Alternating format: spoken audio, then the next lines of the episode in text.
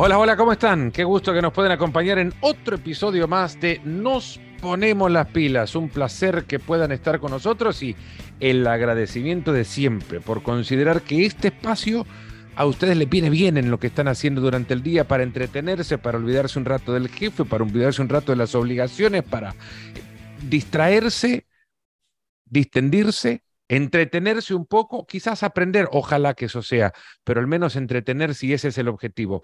Durante los próximos minutos, hoy una charla con dos personajes que han cubierto infinidad de eventos deportivos, pero que son parte fundamental de la cobertura de ESPN Plus de la Liga de España. Ya es la segunda temporada que, este, que esta propiedad nos, iba a decir, nos obliga, en realidad no, es una linda obligación, nos permite trabajar juntos, conocernos un poco y aprender cada uno del otro. No sé cuánto pueden aprender ellos de lo que yo les puedo enseñar. No sé nada más que hacer café y con un café en mano, espero ellos lo tengan también, la bienvenida para dos cracks de, aunque la palabra crack creo que se utiliza demasiado, ya me parece se ya perdió su, su verdadero valor. Dos grandes, primero personas y después profesionales.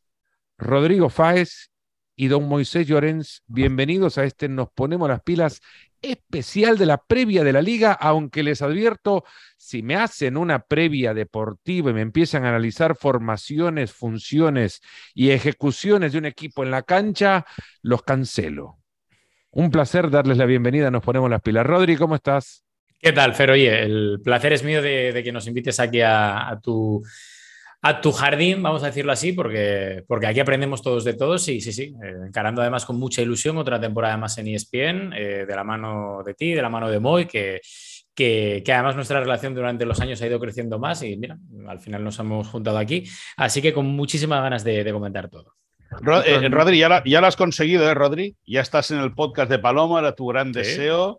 Era, estabas cada semana me llamaba, hostia, a mí no me llama el tío este, ¿por qué le y, ha llamado a Meana, ha llamado a Ortego, ha llamado a no sé qué, y a mí nunca me llama. Qué bueno el de pues, Ortego, qué, bueno el podcast de Ortego, además. Ah, revisar en la, en la, en la librería de los podcasts han aparecido un montón de periodistas de enorme calidad acá eh, y, algunos que han contado todas sus historias. Así que yo esperaría que ustedes no se guarden nada. En este podcast total está creciendo, quizás no lo escucha mucha gente, quizás no se entera nadie de lo que van a contar acá. Eh, ¿Por qué les advierto que no quiero hablar de fútbol hoy día, sino de lo que el fútbol nos permite vivir, el mundillo del fútbol? Porque ya hablaremos en algún momento de hacer una previa sana, sensata, congruente y coherente del fútbol que se avecina, uno que va a tener al a Madrid eh, defendiendo su título, al Barcelona tratando de inscribir jugadores, de pelearle el título también al, al Real Madrid, pero yo lo que quiero es que me cuenten que en todas estas temporadas que han seguido ustedes la liga, eh, ¿qué han vivido desde ahí adentro? ¿Qué, han aprendido y cómo ha crecido el producto de la liga? de la Liga Española. Muy arranco por una cuestión de no de jerarquía, sino de edades. Mm. Eh, ¿Cuál fue la primera liga que vos cubriste? La primera liga que yo cubrí fue 96-97 con Ronaldo en el Barça. me dijiste, Rodri, que se iba a tardar un poco en responder esto, pero no sabía que tanto. No, es porque, porque eh, uno evidentemente trata de ubicarse bien. Yo es curioso porque esos años los ubico por las camisetas. O sea, Ronaldo, el año de Ronaldo para mí en el Barça es, eh, digamos, clave para poder em, tirar hacia atrás y tirar hacia adelante. Eh, la llegada posterior de Bangal, em, eh, eh, la anterior con Cruyff, con, con bueno, al final... Fue un parteaguas, fue un parteaguas natural, digamos. Sí, sí, sí, sí, fue, fue un, punto de inflexión importante.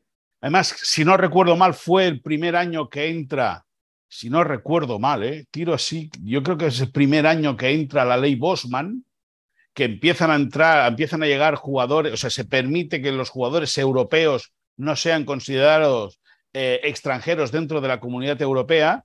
Y eh, ese fue el, primer año, el primer año que cubrí eh, la liga. Trabajaba entonces para la cadena SER y, empecé ahí, arranqué esa temporada. La temporada siguiente pude relatar el, el Barça B en el Barça B de Xavi, de Xavi, de Puyol, de Gabri, de Arnau, eh, pude cubrirlo para, para, la cadena SER, para el carrusel deportivo de la SER y a partir de ahí arranqué y, hasta hoy. Y esto es una cosa que ha subido, como dirían, eh, flatulencia de buzo en, algún, eh, en No. algunos corrillos. No, Peligroso que este programa pueda convertirse en algo todavía más grande, pero esto ya quedará para los de ahí arriba, los jefes, del- los del tercer piso, que, Sí, lo, sí. que lo vean. Rodri, lo tuyo cuando, cuando comenzó con, el, con la liga, digo.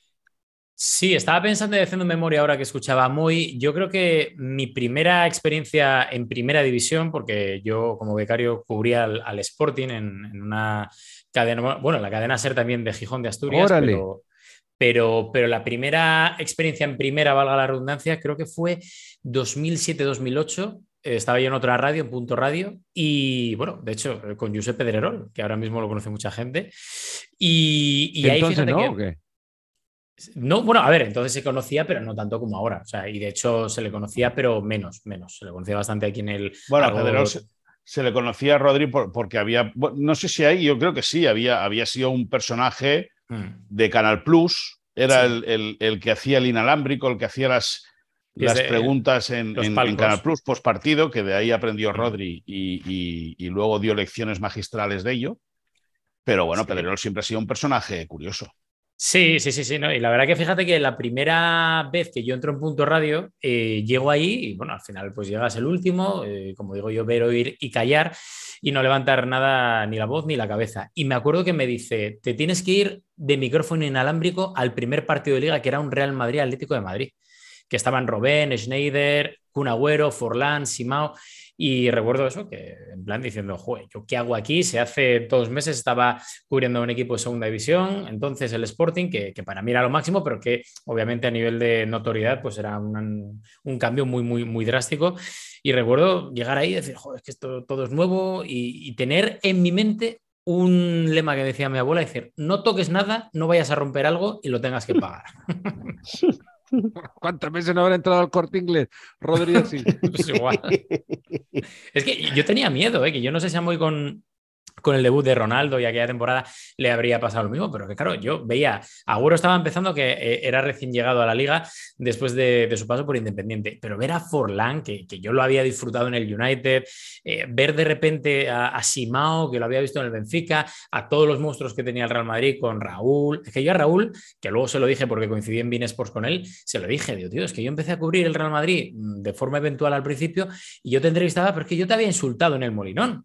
Yo te había bucheado, tío. O sea, es que para mí era increíble. lo ¿no? mismo me ha tocado decirle a mí a Hugo Sánchez cuando me ha tocado compartir con él.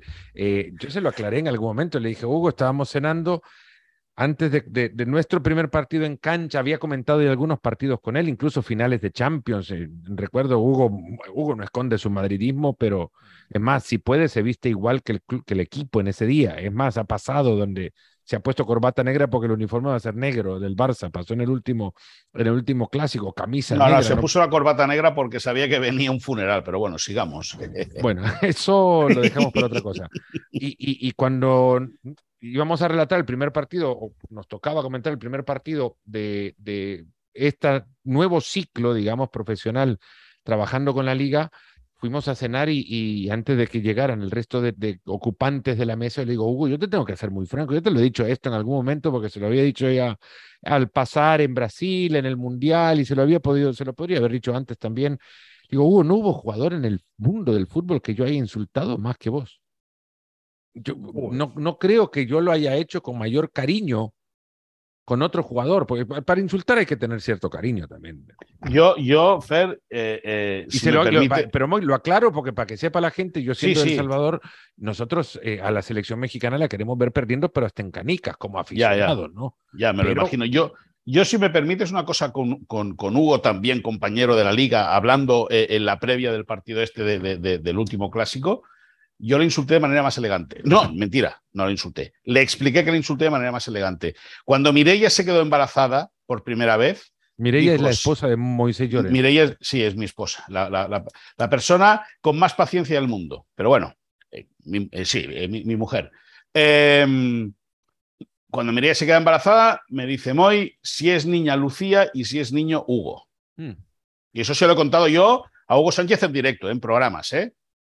Y le digo, no, no, Lu- Mireia, si es niña Lucía, pero si es niño no se va a llamar Hugo. ¿Por qué? ¿Por qué? Porque hubo un tío que me fastidió mi infancia que se llamaba Hugo Sánchez y no le voy a llamar a mi criatura Hugo. Hugo. Simplemente por eso. Bueno, por lo menos para regañarlo. Habría venido Claro. para pegarle alguna nalgada con un que otro día Claro. también. Claro, claro, ni más ¿No? ni menos. Hugo, no hagas menos. eso, eso se habría venido mar- No, maravilloso. no, no, cono- no, no, deja, deja. Yo más vale conozco a alguien, a un, a, un bueno, tengo un conocido que, que le puso a su, a su hijo el nombre de su padre para desquitarse todo. Hola. Para desquitarse todos los regaños del padre. Entonces, le, le puso el nombre del padre, no como homenaje, sino para tener chance de gritarle. "Ah, no hagas eso". Rodri, cuando, cuando el fútbol te permite entrar así ante, ante tanta estrella, quedas eh, embelesado, ¿no? Alucinado. El- las luminarias que enfrentaste terminan dejando los ojos ¿no? como platos muchas veces. Eh, ¿Te quedaste congelado ante algún personaje que te haya tocado ver con decir, uff, estoy acá ante este y no me lo puedo creer? Así como más que, que, que- que te, más haya, que- te haya entrado el fanboy. Sí, no, no mucho porque, a ver, sí que es cierto que yo tengo una tara mental, ya lo sabéis vosotros mejor que nadie, con, con el Sporting de Gijón, ¿no? Pero sí que es cierto que, que más que mm, fanboy effect, eh, yo sí que he tenido, pues, no temor, que tampoco, pero, pero cierto respeto a ver por dónde te salía, pues, por ejemplo, Ibrahimovic. Ibrahimovic, yo una vez, cuando él estaba en el Barça, yo ya estaba entonces, había dejado la radio y estaba en la tele, que precisamente era la tenedora de los derechos aquí en España de, de, la liga. Y me acuerdo que en un partido en Mallorca tenía, no miedo, pero decir, a ver por dónde me sale este hombre. Y, y- y recuerdo que encima él había hecho una especie como de espaldiña. Como, como la que había hecho Ronaldinho anteriormente y tal, y digo, bueno, voy a soltársela a ver si me va o me viene. Y encima hubo un silencio cuando le hago aquella pregunta de, bueno, vaya espaldiña que has hecho, ¿no? Como Ronaldinho, tú sueco, pero jugando en el Barça, él también eh, jugador del Barça en su día, y hubo un silencio como de un segundo y medio y de repente, claro, él gira la cabeza, deja de mirarme a los ojos y digo, ala, la he armado. Y resulta que estaba la mascota del Mallorca justo detrás de mí haciéndome burla. Y el tío estaba intentando evitar la mirada o el cruce de miradas para no reírse de mí en directo. Y eso fue un poco uno de los, de los momentos en los que dije yo, digo, madre mía, no es la imagen, todo lo que vemos de, de cada jugador. Y, y luego el tío, de hecho, cuando apagamos la cámara y acabamos la entrevista a pie de campo, me lo dijo, dice, oye, perdona, pero había una mascota rara ahí y no querría dejarte. Que digo yo, joder, alguien como Ibrahimovic intentando no dejar mal a, un periodista, ¿no? Que, fue gracioso, pero, pero así como efecto fanboy, yo sí que es cierto que, no he tenido. He tenido jugadores que me han ilusionado y que me ha hecho eh, cierto afecto, ¿no? El, hecho de poder entrevistar como Villa, Raúl, Casillas, el propio Dani Alves, que, no sé, Messi, Cristiano, pero, pero allí como fanboy, no. Moy, ¿te pasó alguna vez eh, que- quedar o por lo menos terminar tu tarea y darle espalda y decir, "Buf, este No, mí- más grande todavía de lo que creía? Bueno, eh, sí, sí que han habido personajes. Eh, por ejemplo, eh, Ronaldinho. Ronaldinho era un, era, era un genio, es decir, Ronaldinho cuando te veía apurado eh, venía al rescate. Es decir, yo recuerdo un día, con, yo en el, en el 2003 hice mi primera gira de pretemporada, entonces trabajaba para el diario AS con el Barça. Y recuerdo que entonces aún se viajaba eh, eh, viajamos de manera eh, separada, pero los vuelos internos dentro de los Estados Unidos los hacíamos conjuntos.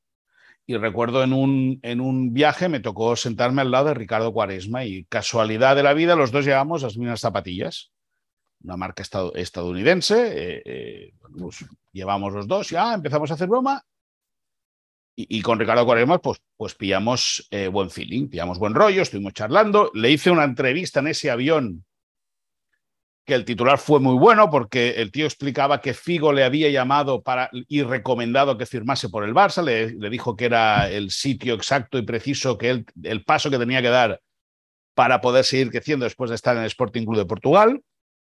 Y bueno, y se generó una, Figo una estando, relación. Figo estando ya en el Madrid. Sí, sí, sí, sí, Figo siendo jugador de Madrid. Eh, eh, Cuaresma eh, explicó que, Figo le había llamado para decirle que firmara por el, que firmara por el Barça, que ni se lo pensara. Bueno, total, se generó, se generó buen clima con, con Ricardo Cuaresma, un muy buen tipo, un tipo raro, pero muy buen tipo. Y pues generamos cierta relación y, y un día eh, Ricardo me vio, Ricardo Cuaresma me vio en el entrenamiento y dice, oye, Moy, cuando acabes, espérate, que nos, nos, nos fuimos a comer juntos al Princesa Sofía. Al hotel que hay, es un hotel de, de, alta gama que hay muy cerca del Camp Nou para explicar a la gente. ¿Abrió y ya o sigue cerrado? No, no, sí, está abierto. Tuvo, ha, ha cambiado de, de, amos, ha cambiado de propietarios y tal, pero ahora ya no se llama Princesa Sofía, ahora se llama Reina Sofía, creo, porque claro, la princesa ya es una. Ya, ya creció, claro, está viejo el hotel, está viejo el hotel que antes era princesa. Correcto. Bueno, la cuestión que eh, me dice, cuando acabe el entrenamiento yo, eh, eh, y tú acabes de trabajar, nos encontramos en ese punto. Y ese punto era una sala intermedia entre que utilizaba la prensa y que podían acudir los jugadores para encontrarse, cuando habían entrevistas, se encontraban en ese punto y de ahí ya iban, pues, donde a hacerse fotos, lo que fuese. Y a mí me cazó, entonces, yo no tenía programado estar ahí, pero me cazó un, un responsable de prensa entonces del Barça. Y me empezó a decir que qué hacía yo ahí, que yo no podía estar ahí. Yo decía, ya, yo claro, imagínate, pues era, era, era eh, no novato ni mucho menos, pero eh, tampoco tienes la soltura que tienes ahora, ¿no? Y, aquello que, bueno, es que me han dicho, es que me han contado. No, es que he quedado con Ricardo. No, no, tú con Ricardo no puedes ir. Bueno, pues escúchame, pues dile que no puedo ir, pero, pero él me ha, me ha citado aquí. Bueno, total, que apareció Ronaldinho. Y Ronaldinho me agarró del, del hombro y le dijo a esa persona, dice, eh, este viene conmigo. Me metió en un ascensor privado que tienen los jugadores que iban desde el vestuario hacia la zona noble, hacia la zona del parking. Ahí él fue a buscar a Ricardo, salió Cuaresma, pues, agarramos el coche y nos fuimos juntos. Es decir, al final, y esa, esa, esa lección, esa anécdota, a mí me sirvió para darte cuenta que los jugadores los idolatramos mucho y luego los, los convivimos con ellos, ¿no? Pero que son eh, eh, y, y personas, son, son, como nosotros, es decir, por mucho, por mucho que idolatremos, mi hija, mi hija mayor tiene a Gaby idolatrado. Ah, es que Gaby, pero yo le digo, pero eh, Lucía, si es que Gaby es como tú. No se puede atar la cinta. Claro, es ocho años mayor, es decir, pero, pero es un chico normal y corriente que tiene su dolor de cabeza, que tiene sus inquietudes, que tiene sus necesidades, y que bla, no bla, bla, bla, bla, bla. las cintas. No, claro, claro. Y entonces, ahí, Fer, eh, eh, pues te, das cuenta de la, de la grandeza de, de, Ronaldinho, hasta el punto que con el tiempo, Ronaldinho ha venido, Ronaldinho es un fan de Castelldefels, es un loco de Castelldefels. A él le encanta venir aquí porque además la gente lo respeta mucho y no le incordia. Y bueno, cuando me ha visto aquí en Castelldefels, Ronaldinho conmigo, pues la verdad es que muy amable, muy cariñoso. Y yo creo que esa es una buena anécdota para darte cuenta que lo que ha sido, el, lo que podría haber sido el, uno de los mejores futbolistas de la historia, o que ha sido uno de los mejores futbolistas de la historia, pues también es un tipo con, con los, pies en la, los pies en el suelo, la cabeza bien amueblada y que sabe ayudar y sacar a la gente de situaciones complicadas. Hace unos años, y no sé si lo recordarán ustedes, pero hace ya varios años, y quisiera creer que hasta 15 años atrás, me podría hasta quedar corto, el diario El País publicó una, una un artículo maravilloso, haciendo un análisis eh, que, muchos empezamos a intuir, pero creo que se anticiparon en, la definición, en el tiempo incluso, porque hasta llegaron a acertarle en muchos casos. Hablaban de cómo los, eh, las jefaturas de comunicaciones, los gabinetes de prensa, eh, los departamentos de, prensa de los clubes y sobre todo de los clubes más grandes, ya empezaban a actuar quizás hasta en, tal dimensión, crecer eh, en, en, empleados, en, en encargados de ciertas áreas, tanto como puede crecer el gabinete de prensa de un gobierno, de un Estado. ¿no? Y, actuar en consecuencia también a, a, que los presidentes tuviesen sus propias jefaturas de prensa y protocolos, al punto que hay presidentes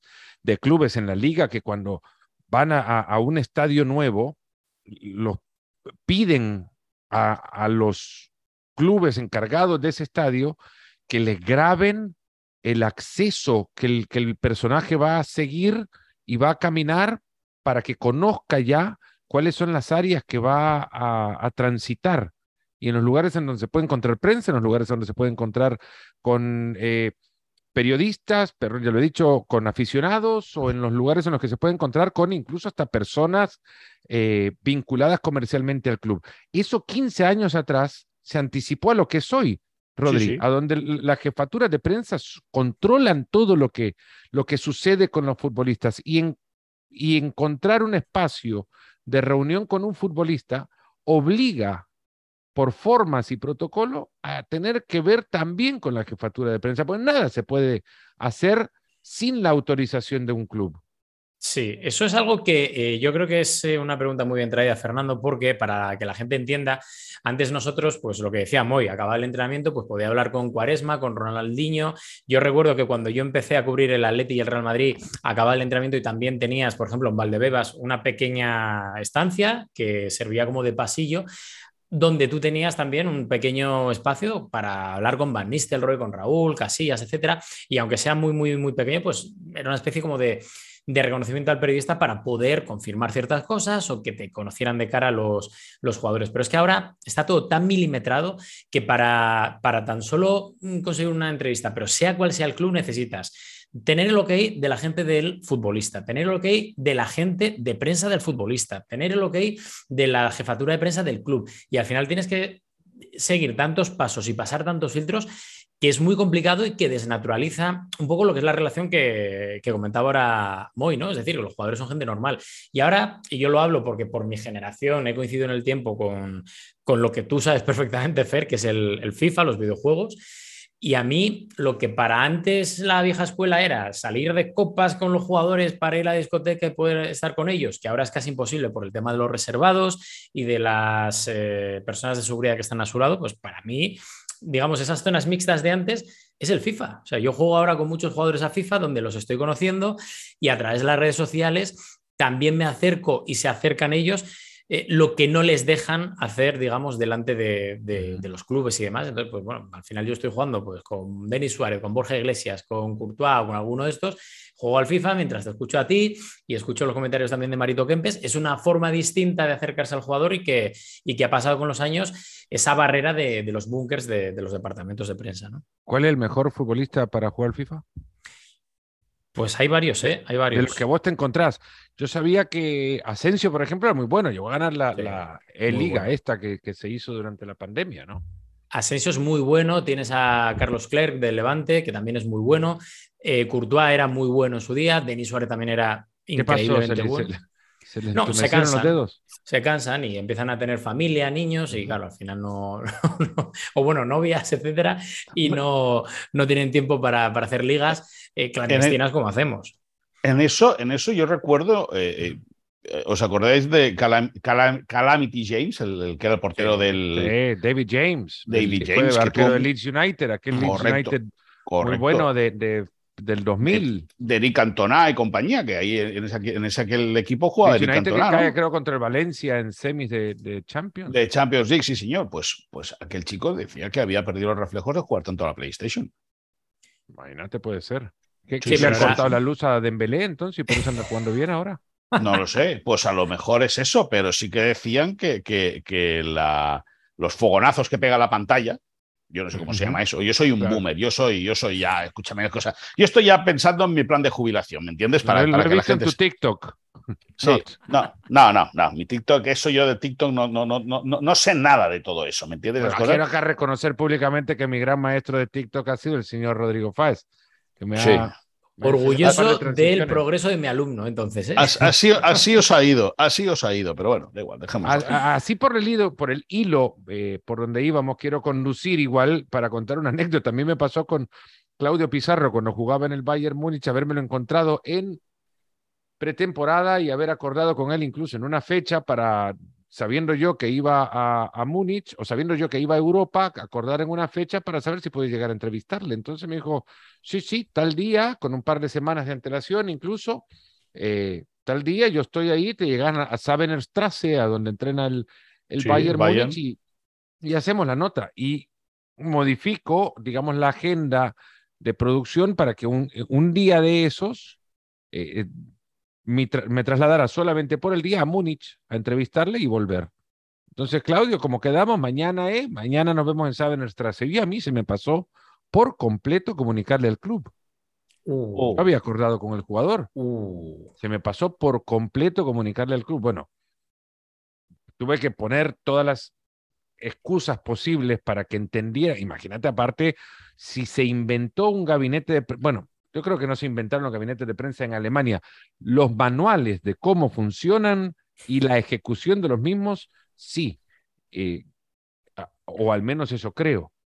Pero le dieron vuelta a la historia entendiendo que había un acuerdo entre un periodista y un futbolista que era de ellos además y que ellos no habían sido tomados en cuenta en el acuerdo, pero también comprendieron que en algún momento todo tiene que volver a como fue, a donde el futbolista y el periodista se encuentran en un lugar y acuerdan por, porque los dos quieren sentarse a charlar, ¿no? También, también, también, Fer, deja que te diga que hay gente que trabaja en departamentos de comunicación que se cree más importante que el futbolista.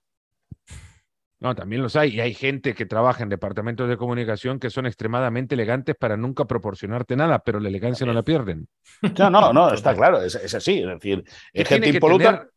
pero, tiene que tener un, un, jefe de comunicación lo que tiene que entender es cuáles son las necesidades del club y cuáles son las obligaciones de los jugadores y los jugadores entender también que hay un, medio por el cual se acercan a los aficionados. Pero Rodri ha cambiado muchísimo todo esto, de que las plataformas digitales mm. también están creadas y construidas por los clubes que generan su contenido y saben que tienen activos que son muy valiosos y que cederlos, entre comillas, a medios de comunicación, digamos, ajenos o incluso hasta competencia de sus propias mm. plataformas, es permitir que, que otros crezcan y no ellos.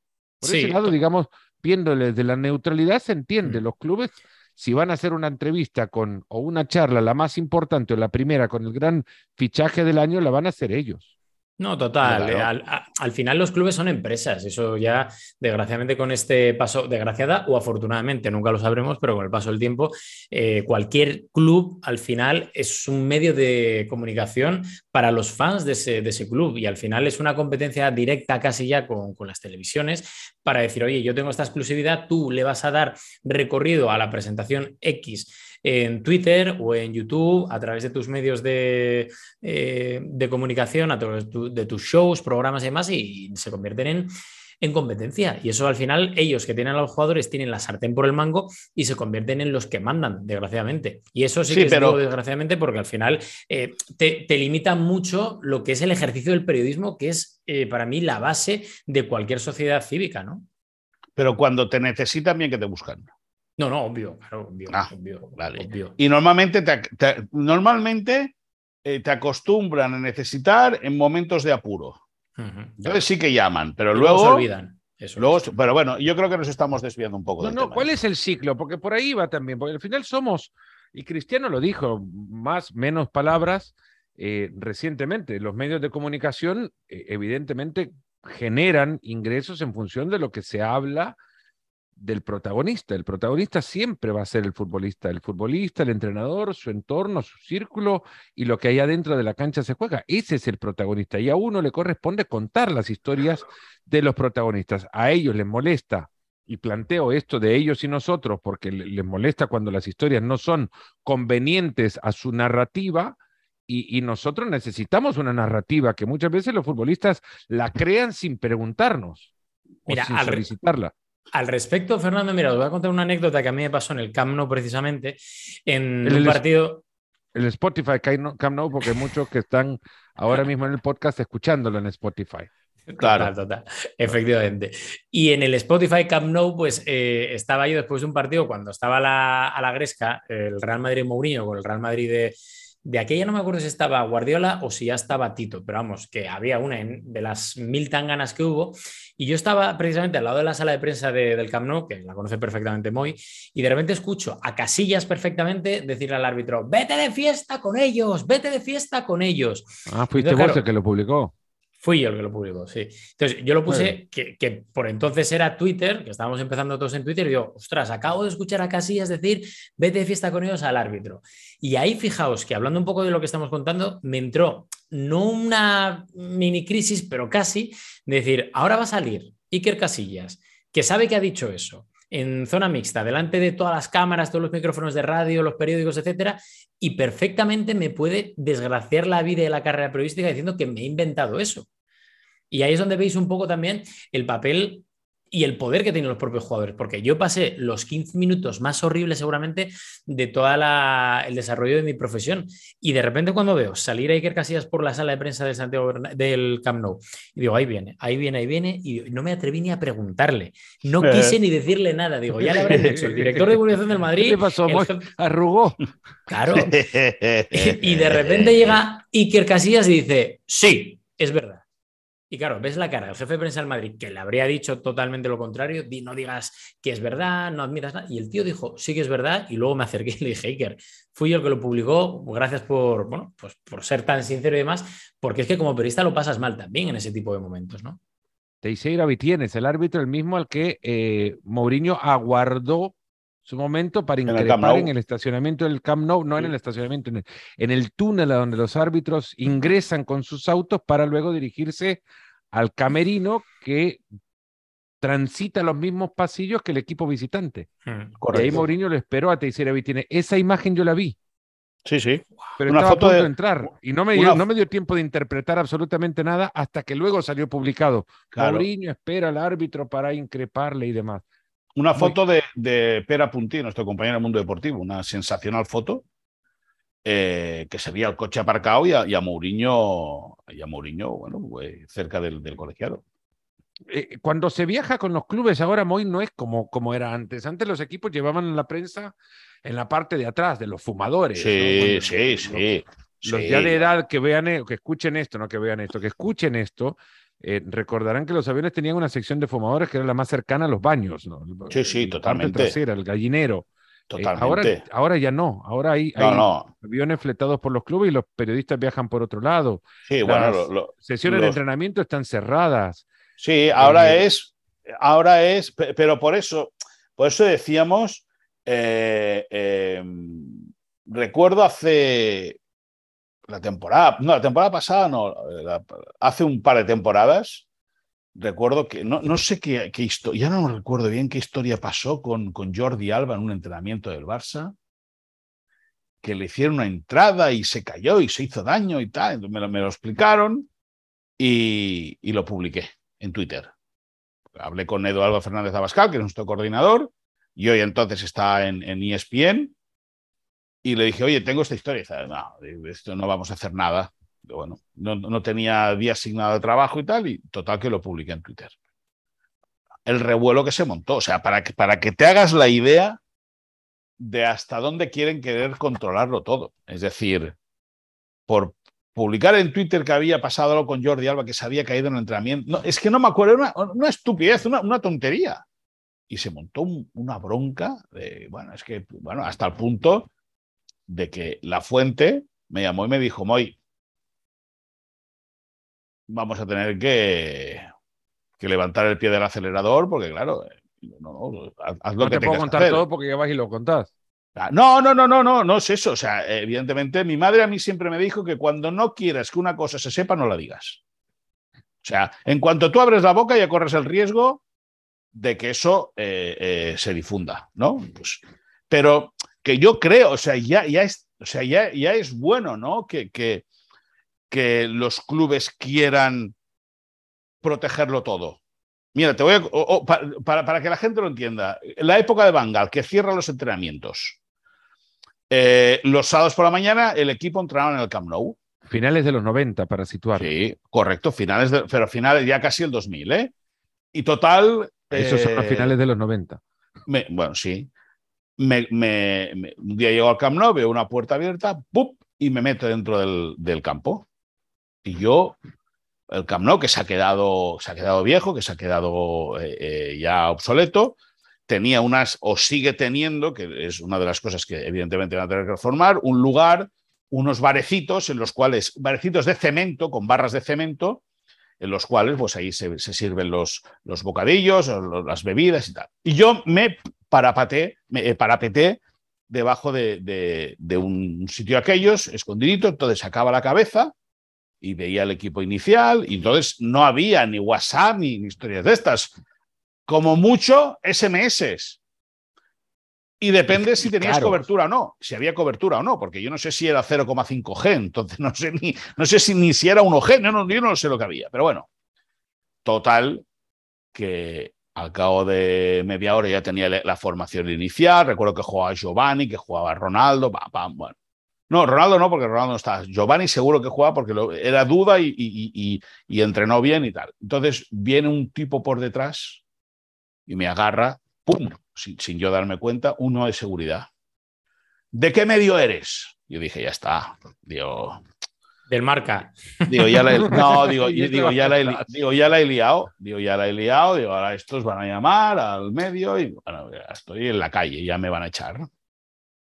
Y me salió una reflexión que le hice al tipo y lo sorprendente fue que el tipo dijo, pues tiene razón.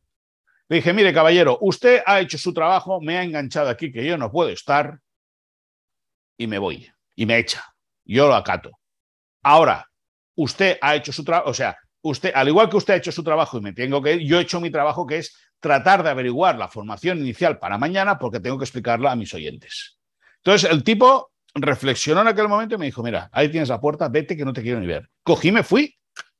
Pero al final, eh, eh, eh, todo el mundo tiene que hacer su trabajo. Nosotros dar la información y aquellos, si el club da órdenes de que tienen que proteger el vestuario, tienen que proteger el vestuario. Ahora, siempre va a haber una filtración. Y si hay una filtración la tenemos nosotros y la información es buena, hemos ganado la partida. Es decir, nosotros partimos, la prensa parte, perdiendo siempre el partido contra, eh, eh, contra todos. Contra todos. Ahora, si ganamos, pues reconozcámoslo y no desmintamos una cosa que es verdad. Rodri, aprovechando que, que Moy se coló en un estadio antes de, tiempo, cuando no convenía, ¿te ha pasado alguna vez que, que entras a la cancha y llegas a, a, esos eh, lugares a donde los accesos de un patrón normal de partido no te permiten, ¿no? Eh, en TikTok no contás la verdad. En TikTok solo vas ahí donde te han permitido, pero entras por todos lados. Sí, bueno, y más lo sabes tú que con la acreditación, además aquí en España te suelen abrir con mucha antelación los campos para que los compañeros técnicos pues, puedan eh, organizar las cámaras, poner los vestuarios, eh, bueno, hay un montón de cámaras en cada partido y eso tú como, como acreditado para una televisión pues puedes acceder con, mucho, con mucho tiempo. Fíjate que yo hubo un día en el que estaba en el momento adecuado, pero en el sitio más inoportuno.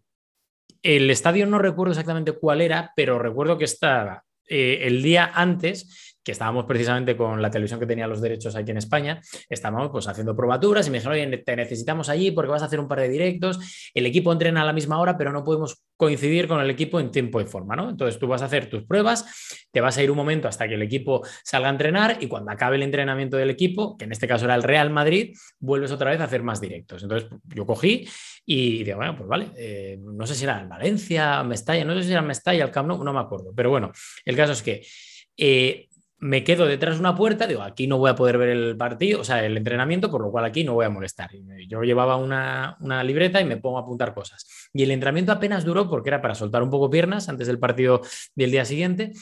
Y, duró nada, 25 o 30 minutos. Y entonces escucho a Benítez, que entonces era el mm. entrenador del Real Madrid, hablar con Cristiano Ronaldo. Pues yo ahí, agazapado y tal, a mis historias, tal, con mis apuntes.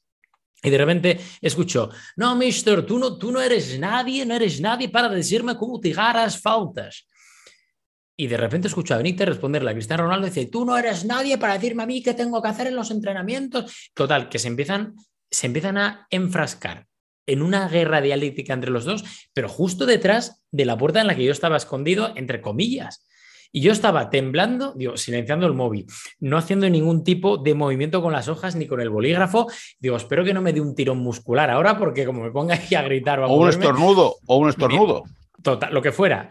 Y digo yo, no puedo, claro, y el tema es que ahí me di cuenta, digo, Benítez en un mes está fuera del Madrid porque es imposible que te enfrasques en una discusión de ese calibre porque empezó a subir de tono, a subir de tono, a subir de tono y que tu entrenador te lo permita. Digo, este tío va a ser historia y ¡pum! Al mes y dos semanas, Benítez fuera del, Real Madrid y Cristiano recibiendo a Zidane para luego ser campeón de Europa después de aquel episodio que yo vi que no pude contar entonces por, por motivos obvios. ¿no? Imagínate estornudabas en ese momento, se rompía la conversación, en, no, no, escalaba al lugar al que escaló. Y, y, encima con un cuaderno. Que va apuntando con un cuaderno. Imagínate tú la. Dice, ¿quién, quién está estornudando por ahí? Te das la vuelta y de repente ves a Rodrigo no, agazapado. eh, Cortemos esta conversación, Cristiano, dejémosla para más adelante. No vuelven a tener esa conversación. El Madrid, en, en- en, eh, no sé, entra en una rachita así de 3, 4 resultados. El Madrid no gana tres Champions. Es más, en cualquier momento Moy se va a empezar a decir que el Madrid ganó tres Champions seguidas con Zidane por Rodrigo. No, evidentemente, sin ninguna duda. Eh, eso a él le gustaría en el fondo, ¿eh? No, a él le no, no, gustaría. en el Sí. fondo no. A- Ahora te digo una cosa. Ahora te digo una cosa, que me hubieran pagado una comisión por Champions. Eso sí, y la repartimos Sí. con, con- con vosotros dos. Hay, hay estadios lindos en España, Moy, hay estadios coquetos que te, que te Sí. gustan. Bueno, están los grandes, majestuosos escenarios teatrales, eh, circenses, si se quiere, eh, plataformas desde las que emiten al mundo entero sus acciones los mejores futbolistas del planeta. Pero hay estadios chiquitos que no pierden esa sensación de estadio chico y de, de- de querer ir y de querer estar ahí en esa cancha. Sí. Eh, ¿a ¿Vos tenés algo? No me hablés de Camp Nou ni nada. No, no, no, no. decís, Yo quiero ir, que me asignen a este, Mendizorroza, el, el campo del Alavés. el campo de la vez. Me parece un campo estelar, un campo preciso para una ciudad como, como la de mm, como Vitoria. Vitoria. Eh, una- es una ciudad preciosa. O sea, Vitoria de por sí es una ciudad preciosa. Hace muchísimo frío. Recuerdo que me tocó, eh, he ido varias veces y siempre en invierno y hace mucho frío. Me- me- siempre en invierno no. Hubo una vez, el Barça ganó una liga con Bangal y ahí estuve, eh, eh, bueno, era, era final de primavera y tal, también hacía frío, pero es una ciudad preciosa, una ciudad que vive, eh, eh, en la cual se vive muy bien, la renta per cápita en, Vitoria es altísima, pero la gente disfruta mucho del equipo baloncesto de Vitoria y del fútbol, aunque lamentablemente esta temporada han bajado a segunda división. Y es un estadio, te digo, recogidito, muy cómodo, muy práctico, con gente muy, muy amable, muy cariñosa. Y es, de- te lo digo muy en serio, es verdad que luego el Sánchez Pijuán es bonito, el campo del Betis también tiene un gran ambiente, Mestalla, Vigo, lo que tú quieras. Pero el campo del Alavés es perfecto. ¿Te da, Rodri, para tener un campo así chico, campo favorito? Sí, a ver, Mendizorroza está muy bonito. Además, yo creo que junto con el Molinón es de los pocos estadios que mantienen esa esencia del fútbol o la influencia, mejor dicho, del fútbol británico en, en España, porque los, los estadios del norte son muy británicos porque, aunque la gente igual lo desconozca, pero llueve mucho, hace mucho frío, son muy húmedos. El Molinón, sin ir más lejos, que es el estadio del Sporting, es el estadio más antiguo del fútbol español, que Mm. tiene un Oscar de la Academia incluso, por la película Volver a empezar.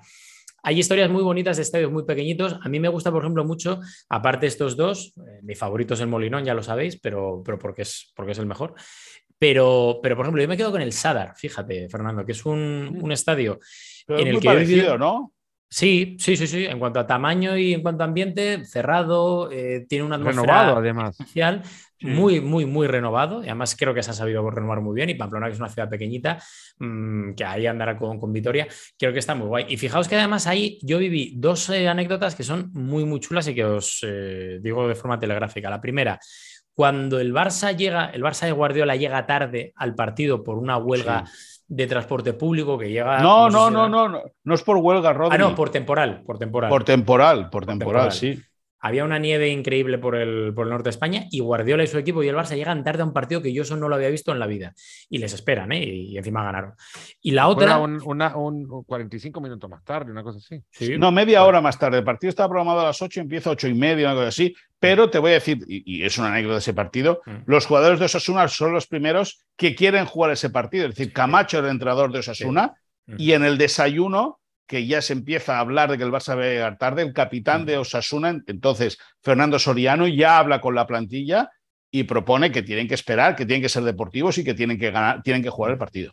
Total, total. Y eso yo es algo que no he visto y de momento no, no me ha vuelto a pasar. Y la otra anécdota, que es de un poco también hablando de, de- de la relación prensa-afición, fue cuando yo creo que debió ser como al año o a los dos años siguientes, yo con el Sadar casi vacío, me acuerdo que entrevisto, no sé si era Sergio Busquets o alguien del Barça, después de Osasuna Barça, y de repente había un, un par de aficionados en, el, en, el- en la grada todavía.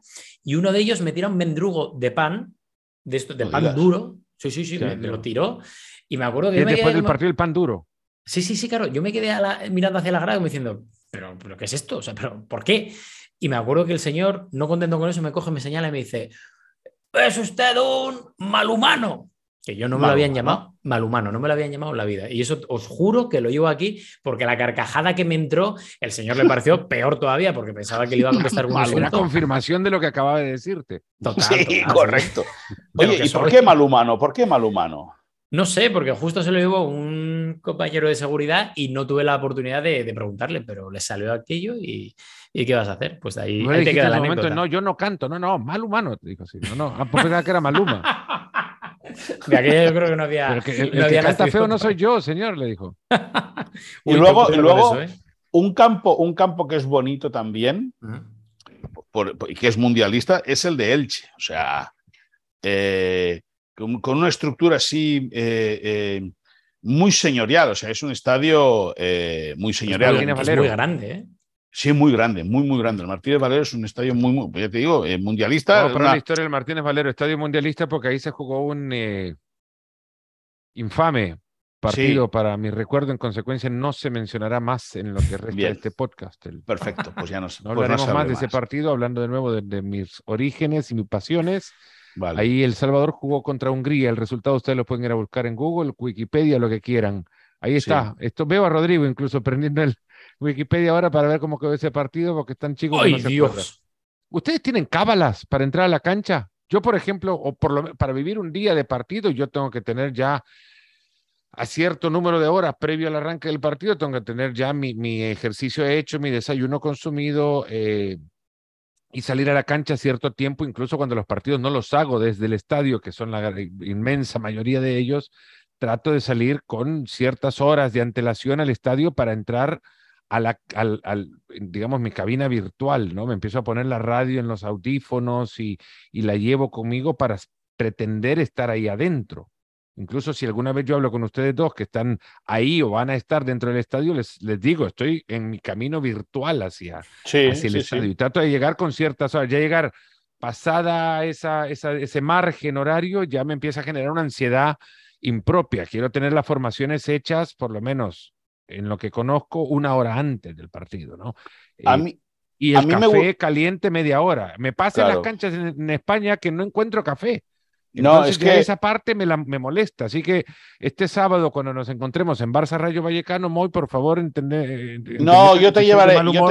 Yo te, llevaré a tomar café. No, no, no, me lleves a tomar café. Llévame el café para tenerlo conmigo en la cabina. Tú no te preocupes, yo te llevaré, que te harán el café recién hecho al instante. cábalas ustedes saludar a alguien, entrar con el pie derecho por la misma puerta?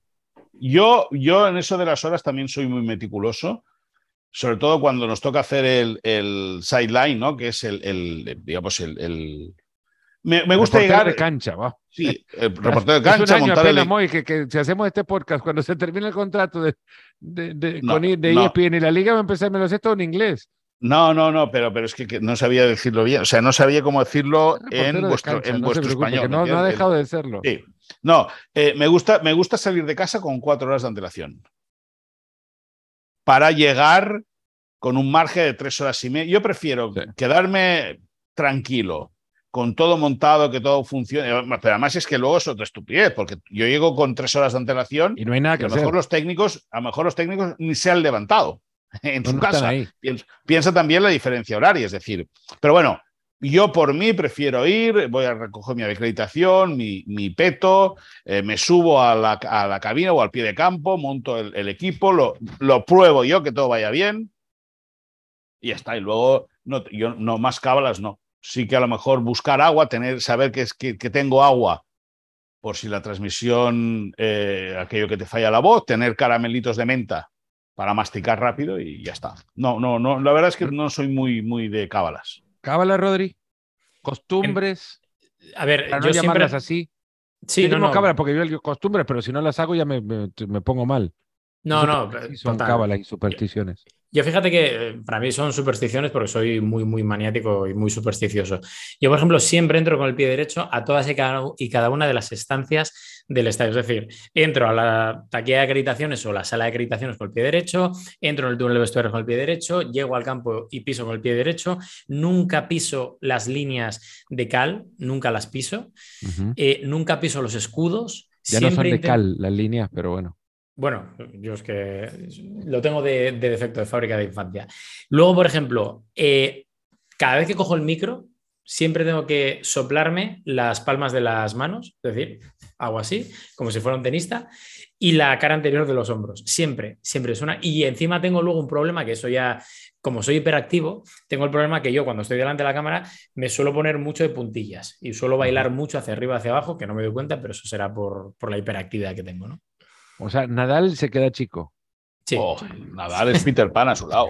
Siempre lo he pensado, sí. Yo creo que luego, de luego en casa tengo, y tengo, muchas más. ¿eh? Lo de las manías lo podríamos hacer hasta un, podcast. No sé si es una serie para ESPN Plus, pero sí otro podcast más da para, para contar las un diario De, un diario de bicicleta con Martín Einstein y las manías. ¿eh? más o menos, más o menos. Yo manías tengo, tengo todas y, quien me ha acompañado eh, en, en, varios largos recorridos, como Marito Kempes, por ejemplo, podrá contar muchísimas historias de, la, de las manías y, cómo me pongo ya de molesto cuando no se dan de acuerdo a como quiero. Y ah, pienso que el partido lo voy, a, lo voy a perder yo como si lo jugase. Hemos ganado todos, creo yo. Eh, no sé si ustedes, yo sí, le he pasado de maravilla y quienes escucharon esto, creo que también lo pueden así aseverar, por lo menos en sus comentarios ya lo anticipo. Va a ser de los más gustados episodios de este Nos ponemos las pilas que arranca un nuevo ciclo justo cuando va a comenzar la temporada número 92 de la liga el ciclo lo comenzamos con dos con los que vamos a recorrer también muchos caminos en esta campaña del fútbol español en ESPN Plus. Con Moy Llorens, Rodrigo Fáez, muchas gracias, hermanazos profesionales, por haberme acompañado en este episodio. Muchas gracias a ti, eh, Fer. Bueno, ya se despiden así con esta, solemnidad, emocionados. los noto, los noto Oye, escúchame, escúchame, nos vemos pronto en Barcelona. Que así será. El sábado, el sábado Barça Rayo. Eh, tenemos, que tenemos tiempo para que empeces a buscar la billetera, para que no vengas con esa excusa de se me ha perdido y todo lo demás. No, no, porque yo recuerdo que tú tienes. No, no, no, el cocodrilo lo tiene él y no en la camisa, lo tiene en el bolsillo. Pero bueno, Rodrigo Fáez, eh, con la esperanza de poder verle pronto, además porque necesito renovación de tutoriales para el TikTok. Muchas gracias y, y que sea esto una gran temporada de nuevo. Para todos, un abrazo. A ustedes también, muchas gracias por haber llegado hasta acá y habernos acompañado en otro episodio de Nos Ponemos las Pilas. Será hasta el próximo. Cuídense muchísimo y recuerden la liga en exclusiva por ESPN Plus en los Estados Unidos. Un fuerte abrazo, cuídense.